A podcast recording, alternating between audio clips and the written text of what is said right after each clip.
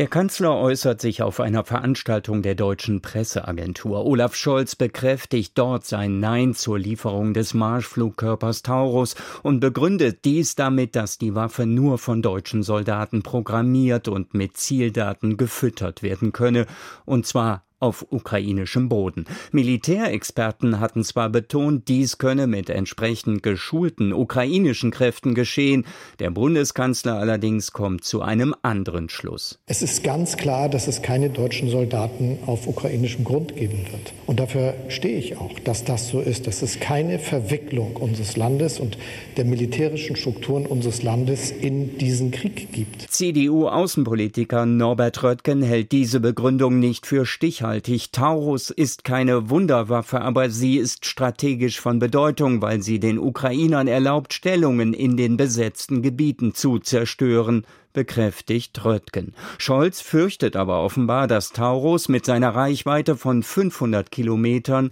weit auf russischem Gebiet zum Einsatz kommen könnte. Wir werden verhindern, dass es zu einem Krieg zwischen Russland und der NATO kommt. Niemand, der Taurus fordert, will, dass Deutschland Kriegspartei wird, hält ihm die Vize-Fraktionschefin der Grünen Agnieszka Brugger entgegen.